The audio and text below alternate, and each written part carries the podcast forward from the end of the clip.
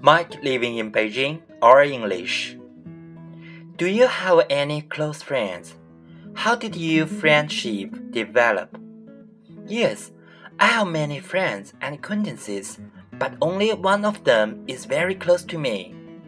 We met in our first year in senior middle school, about five years ago.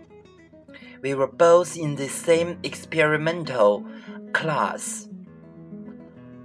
We had a lot of more free time than students in the regular classes, so we did many interesting things together.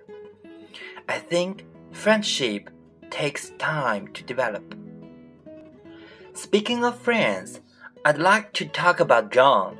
He's not very tall, but he's an energetic football player. He comes from Britain, and we got to know each other because he was my English teacher. Last year, he taught me English at language school.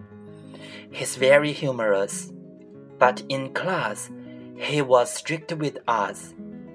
We were not allowed to speak Chinese in his class.